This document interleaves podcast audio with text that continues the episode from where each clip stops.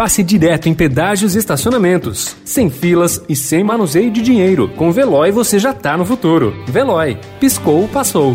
Notícia no seu tempo.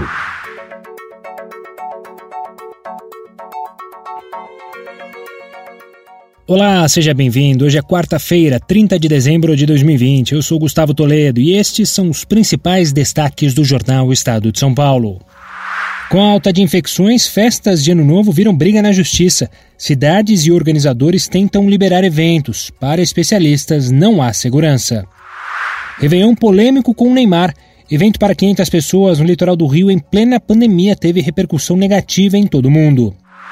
Ministério da Saúde compra menos de 3% de seringas necessárias. Demissão de médico gera atritos para Fux no STF. Ministério da Saúde rebateu Pfizer e afirmou que exigência da Anvisa é a mesma feita nos Estados Unidos. Governo torna home office permanente. O 2020 das startups. Elas tiveram aportes recordes com a pandemia e o avanço da digitalização. Vacina na Argentina. Com vacina russa, a Argentina inicia a imunização em massa contra a Covid-19. País entra em lista regional, que já tem Chile, México e Costa Rica.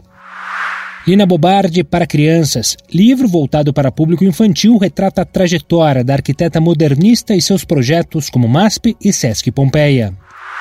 Morre estilista que virou marca. Pierre Cardin, ícone da moda francês, criou a fórmula de negócio do mundo fashion. Notícia no seu tempo. Pegando a estrada ou só indo no shopping? Com o Veloy você já está no futuro e passa direto em pedágios e estacionamentos, sem filas, sem contato e sem manusear dinheiro. Aproveite 12 mensalidades grátis e peça já o seu adesivo em veloy.com.br. Veloy. Piscou, passou.